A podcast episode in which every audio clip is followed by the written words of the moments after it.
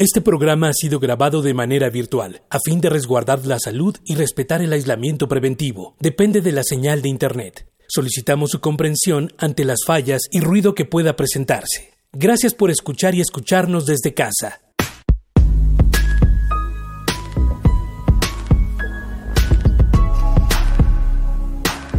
Radio UNAM presenta un espacio para el diálogo y la suma de ideas. Escuchar y escucharnos. Construyendo, igualdad.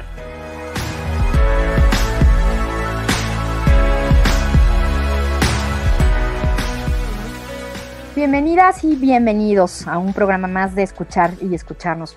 Hoy estrenamos con este programa nuestra séptima temporada y pues pasamos así la sexta y llegamos ahora al 2021, casi a un año del inicio de esta pandemia de COVID. Y entonces seguimos con estos temas. Son temas que se discuten desde todas, todas las disciplinas y en la universidad desde todas las áreas. Entonces decidimos comenzar esta séptima temporada con un programa que va a tratar el tema de COVID y masculinidades. ¿Qué ha pasado hasta ahorita? qué pasa con los hombres. Y es diferente ser hombre y ser mujer en, esta pandemia y con esta enfermedad.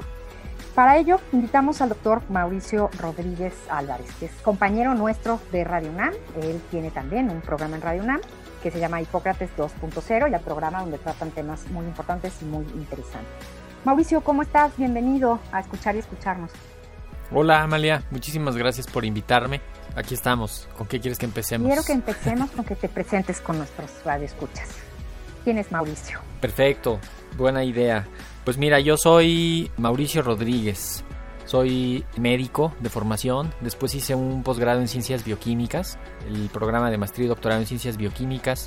Casi toda mi trayectoria profesional la he trabajado con las enfermedades prevenibles por vacunación, las enfermedades infecciosas, diferentes eh, etapas he estado en diferentes eh, cargos y desde hace 14 años soy profesor de la Facultad de Medicina en el Departamento de Microbiología y Parasitología, donde doy clase de bacteriología y virología a los estudiantes de la, de la carrera.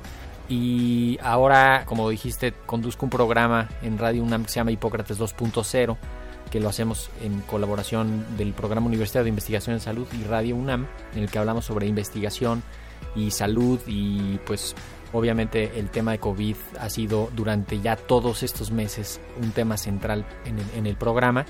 Y justamente, pues como dices, hace un año, desde febrero de, del 2020, me invitaron a ser parte del grupo de voceros de la comisión de la UNAM para COVID-19. El, el, rector hizo un grupo de especialistas pues, que ha estado trabajando en muchas, muchas acciones y parte del trabajo que hemos hecho fue la vocería de la, de la comisión y pues estamos también ayudando en eso, a entender en los medios, a entender eh, con grupos de muchas disciplinas, de muchos trabajos, de muchas áreas, lo que está pasando con la, con la epidemia.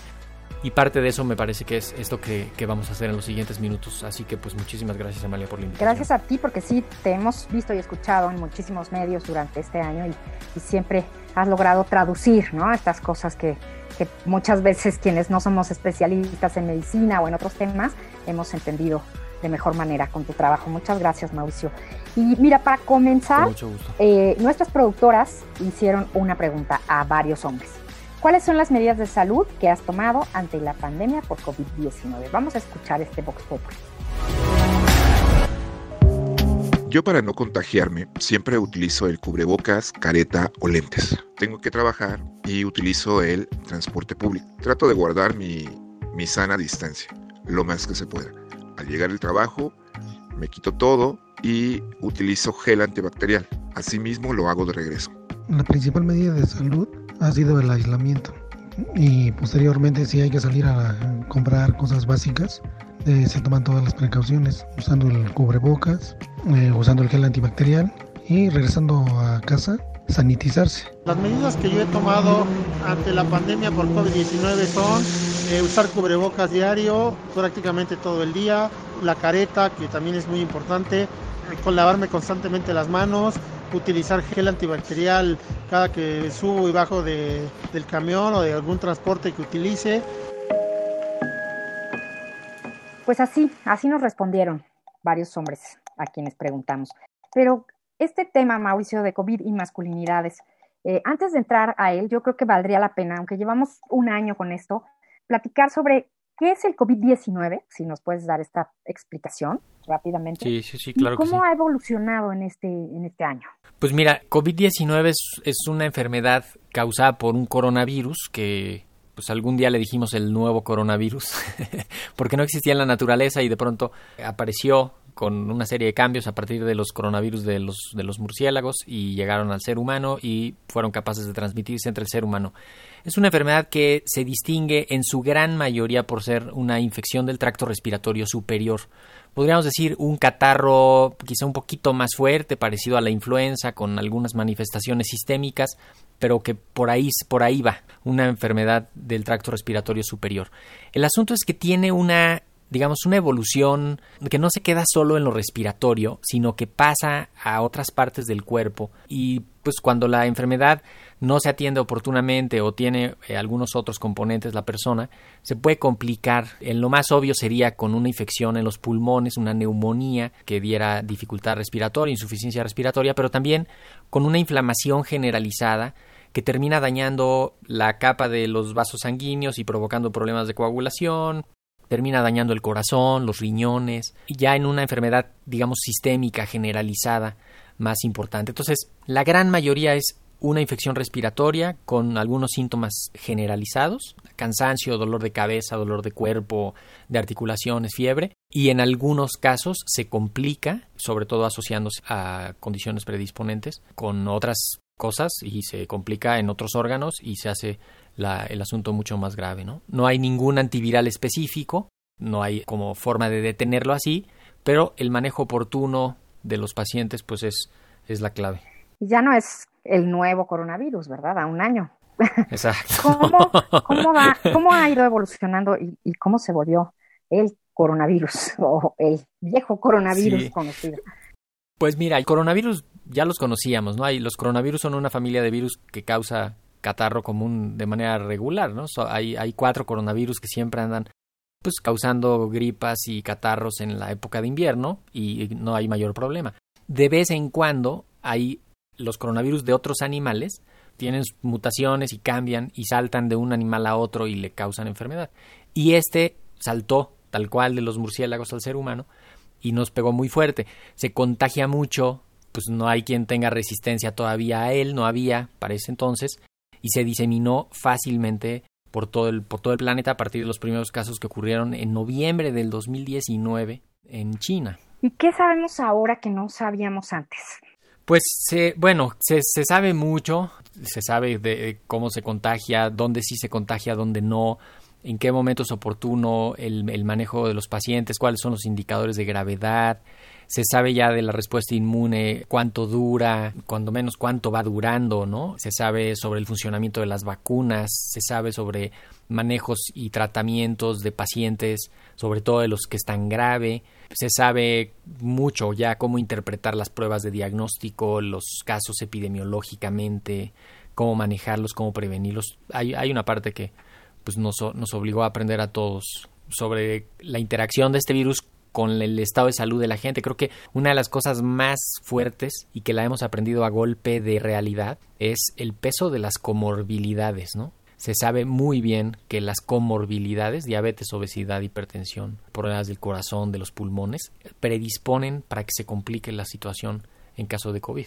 Y estamos con un mundo antes y un mundo después del del coronavirus, todos los sentidos y en la medicina. Sí, en la, en, la, en la medicina, incluso en la comunicación, ¿no? La, la comunicación de riesgos, la, la manera en la que informamos las cosas, la manera en la que comunicamos la ciencia, también va a ser otra después de, después de esto, y la forma en la que, que convivimos, que la forma en la que viajamos, la forma en la que yo creo que hasta la arquitectura va a modificar, van a hacerse ahora casas con porches más grandes, ventanas más grandes, una cosa de darle prioridad a la ventilación, de tener zonas como de amortiguamiento entre el exterior para, para que la gente pase ahí primero y quizá no entre hasta el fondo, poder aislar hacia el interior de las casas. No, hombre, va a haber mil cosas.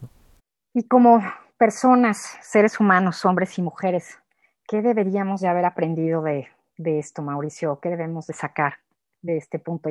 Pues mira, así como de una muy importante es que no estamos solos en el mundo y que las acciones que hacemos a nivel individual tienen repercusiones importantes en lo colectivo. Esa, esa es una de las grandes lecciones que ya habíamos tenido con la pandemia del 2009 de influenza y ahora nos lo vuelve a, reiterar, ¿no? Como mis actos como individuo tienen repercusiones en lo colectivo y al, grado de que se pueda hacer una epidemia, al grado de que se puede morir gente que, que está conectada conmigo a través de otros y cómo todos estamos conectados. Esa, esa parte hay que aprenderla muy bien. Y lo otro es cómo hay gente que no tiene acceso a la salud, hay gente que no tiene acceso a los servicios de salud, a la información, a, la, a, toda esta cultura de la, pues a la cultura de la salud, ¿no? Que, que tenemos que meterla eh, por el buen camino, ¿no? Por, por el camino del, de cuidarse, de estar sanos, pero también de atenderse a tiempo, porque ese ha sido uno de los problemas más graves de este, de este asunto. Pues llegamos a nuestra propuesta musical del programa. Y pues, por supuesto, hoy estamos hablando de, de hombres y de COVID y de la pandemia y del año que, que pasamos y este año que comenzamos casi de la misma manera, tal vez con algunos cambios y esperanzas, con, vacunas y con, con, muchas cosas en las que queremos creer. Pero nuestra propuesta es, es especial, habla justamente de esto que hemos vivido. ¿Quién nos recuerda el buenas noches, bienvenidos hijos del rock and roll? justamente el mismísimo Miguel Ríos. Él presentó en octubre de 2020 una canción sobre este tema y sobre lo que hemos vivido que se llama La estirpe de Caín.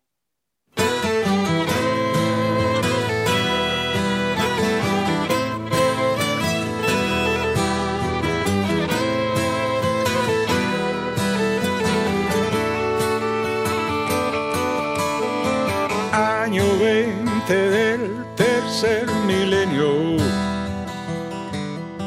una pandemia confinó a la humanidad. Las costuras del sistema muestran su fragilidad. No es la catástrofe su ensayo general. Mes de abril creció el desasosiego la primavera se estrelló en un hospital. En la sociedad del riesgo triunfa la desigualdad. Los héroes cotidianos quieren respirar. Y la estirpe de siembra la cizaña entre el maíz incendia el polvorín, arde el planeta. Esta estirpe de Caín ciega la esperanza de raíz, impavida y ruin, vende la tierra.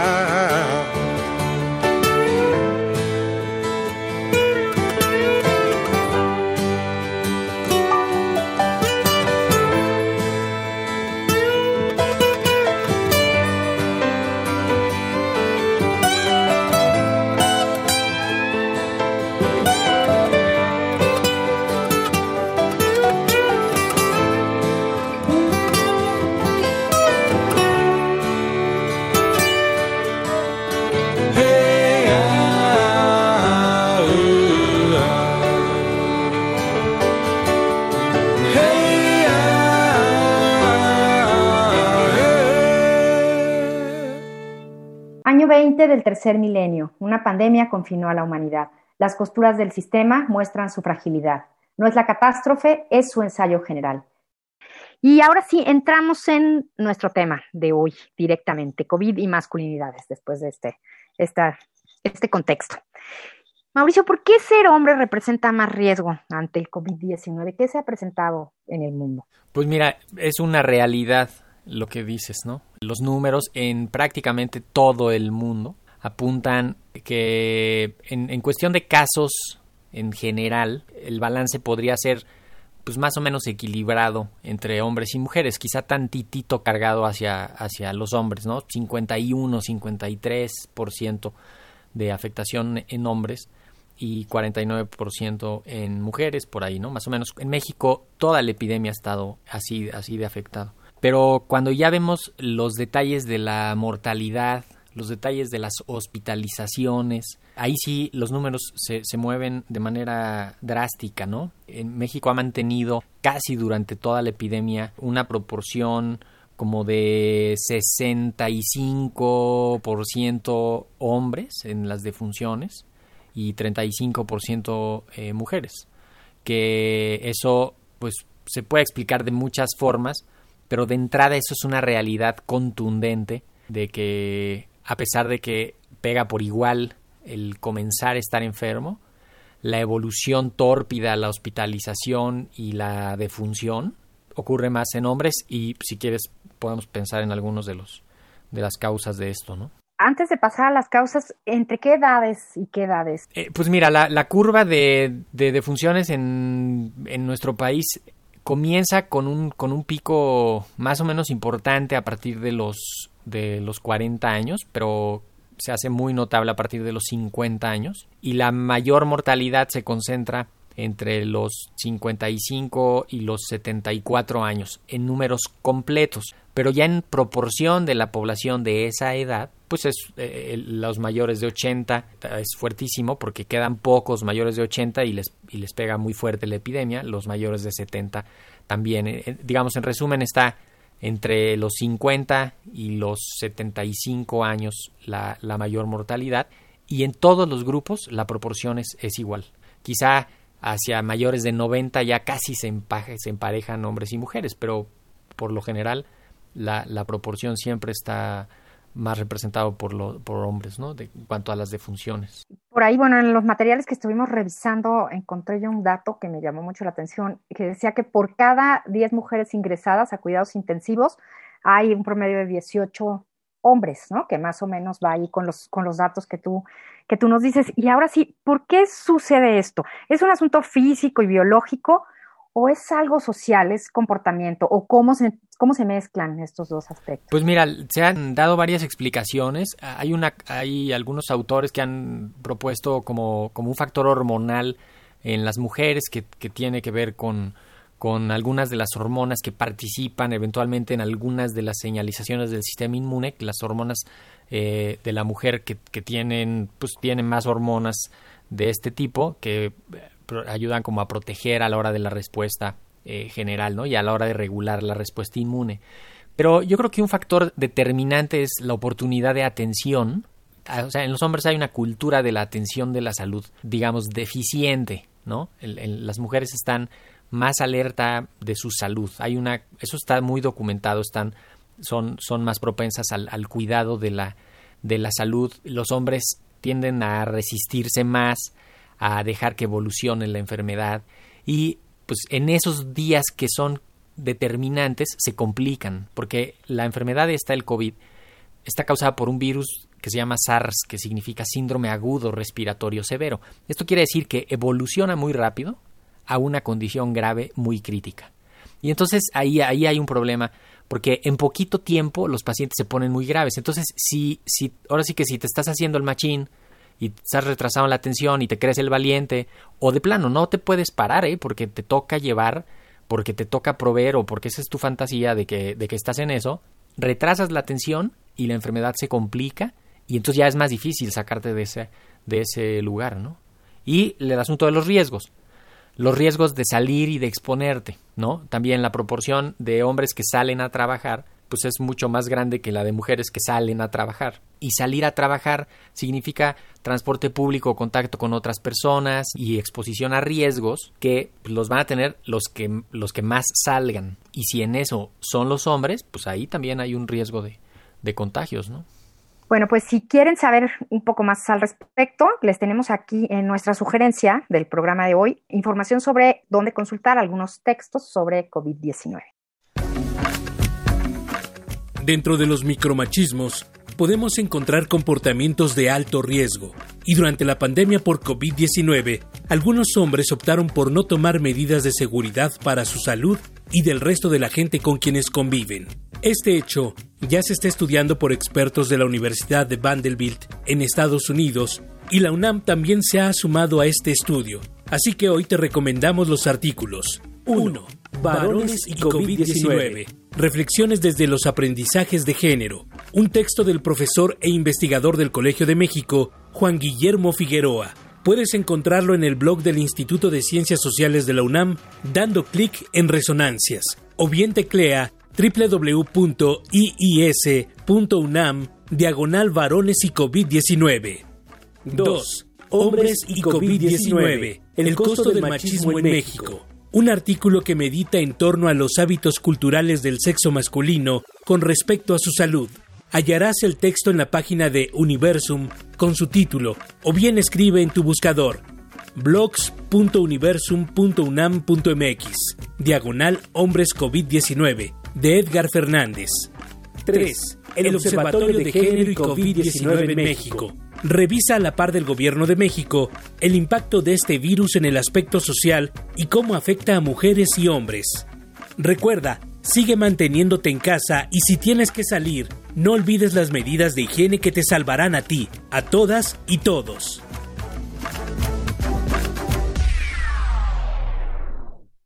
Estamos en Escuchar y Escucharnos. Hoy estamos hablando sobre COVID y masculinidades con el doctor Mauricio Rodríguez Álvarez. Y Mauricio, regresando al tema, ¿qué sucede desde la medicina? ¿Qué nos dices entonces con el autocuidado de los hombres? ¿Es algo que no se considera? ¿Se cruza por ahí con algún tipo de comportamiento poco masculino? ¿No? Se ha educado así a muchos hombres. ¿Qué, qué pasa con el autocuidado?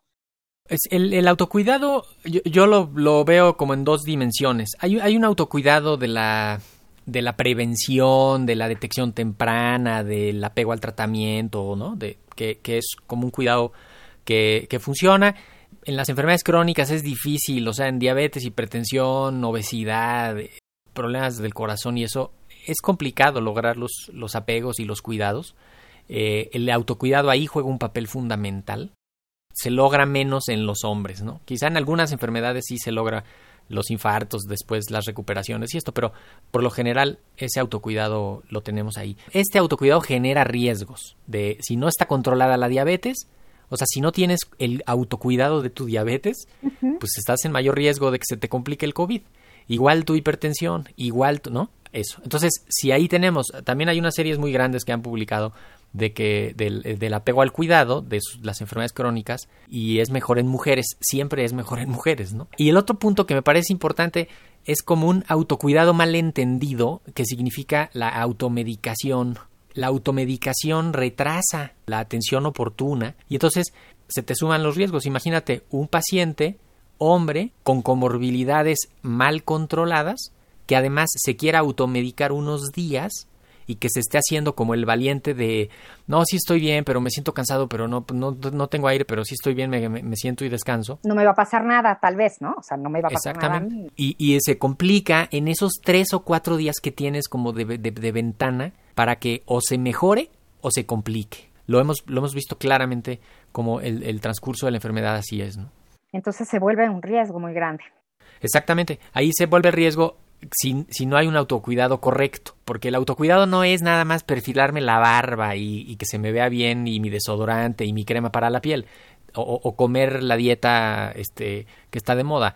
No, el, autocuidado significa eso, ¿no? Detección temprana, manejo adecuado y pues eso muchos no lo hacen, ¿no? En parte, pues sí, por esta cultura de que, de que eso es eso es como más afeminado, ¿no? Como que eso es no corresponde a los hombres machines hacer eso. Y, y ya vimos la cuota que cobra esto es, es enorme. ¿Y qué pasa con los comportamientos de alto riesgo? Porque también, también se dan, ¿no? En la educación de muchos hombres. Sí, los comportamientos de alto riesgo, yo, hasta metería aquí el asunto del cubrebocas, de, de, que hay más resistencia del cubrebocas porque seguro que hay unos machines que sienten que los están amordazando y les están quitando su virilidad por ponerles un cubrebocas, como que no terminan de entender, pues nada más es un pañuelo ahí enfrente de tu boca, maestro.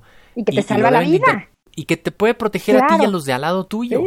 Me parece que el abordaje de las de las respuestas y de las acciones, pues sí puede poner en riesgo a varios, ¿no? O sea, si, si de pronto se juntan dos o tres machirrines que no, yo no uso el cubrebocas y, y además el coronavirus a mí me hace los mandados o algo así que dices, ¿qué onda, no? Eh, o sea, generarían un riesgo innecesario para sus comunidades. Ni siquiera habría manera de cuantificar, ¿no? Cómo, cómo les, va, les va a afectar a sus comunidades, pero seguramente que se va a meter por ahí el virus. Cuando menos es lo que hemos visto, ¿no? Donde le abres la puerta, se mete el virus. Y a este casi, casi un año donde parece que ya se dijo todo, ¿qué dirías tú, Mauricio, para terminar este programa a, a hombres y mujeres? Pero ¿qué dirías a los hombres? Pues mira, yo creo que ya hay muchos números, mucha experiencia, mucha, mucho conocimiento. Tenemos que asumir la responsabilidad ética del aprendizaje. Cuando uno aprende algo, al actuar tiene que modificar sus conductas y para esto tiene que haber un sacrificio de lo individual. Porque estoy haciendo esto, porque yo ya aprendí que esto es lo que tengo que hacer, esto es lo correcto para esta situación. Y entonces no ponerle resistencia a ese cambio que signifique protección y que signifique cuidado. Cambiar, cambiar la mirada de, la debilidad, de la discriminación, el enfermo como, como el derrotado, en un fenómeno tan gigantesco como este, en realidad, pues, el que se enferma ni es el perdedor, ni es el derrotado, ni es el... Simplemente, pues es que ahí está, en, en medio de ese fenómeno. Entonces, yo creo que hay que aprender a mirarnos con, con humildad, a reconocer cuando estamos enfermos, a reconocer pues, los riesgos que tenemos y las vulnerabilidades de cada quien. Y con eso, pues quizá ir, ir, ir abordando esta y otras enfermedades. Y entonces tal vez vamos a diagnosticar otras enfermedades de otra forma y las vamos a poder atender más a tiempo porque nos puede quedar ahora una cultura de, de, la, de la, atención oportuna, del impacto del, de las comorbilidades, de varias, varios fenómenos que pues, ahorita podemos aprenderlo, ¿no? Muchísimas gracias, Mauricio. Pues después de, de, este casi un año, nos quedamos con esta, con esta reflexión. Responsabilidad y observación de las desigualdades y autocuidado. Cuidado a nosotros mismos y a los demás. Y te agradecemos muchísimo tu participación el doctor no, Mauricio gusto, Rodríguez. Álvarez. Muchas gracias. Pues terminamos el programa de hoy. Esto fue Escuchar y Escucharnos, que es una producción de Radio UNAM y participamos en la producción Silvia Cruz Jiménez y Carmen Sumaya y aquí en los micrófonos María Amalia Fernández. Nos escuchamos la próxima semana. Gracias, gracias por estar con nosotros en esta séptima temporada.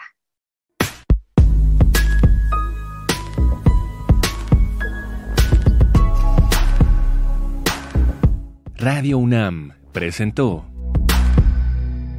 Escuchar y escucharnos. Construyendo igualdad. Para entendernos. Todos. Todas. Y todes.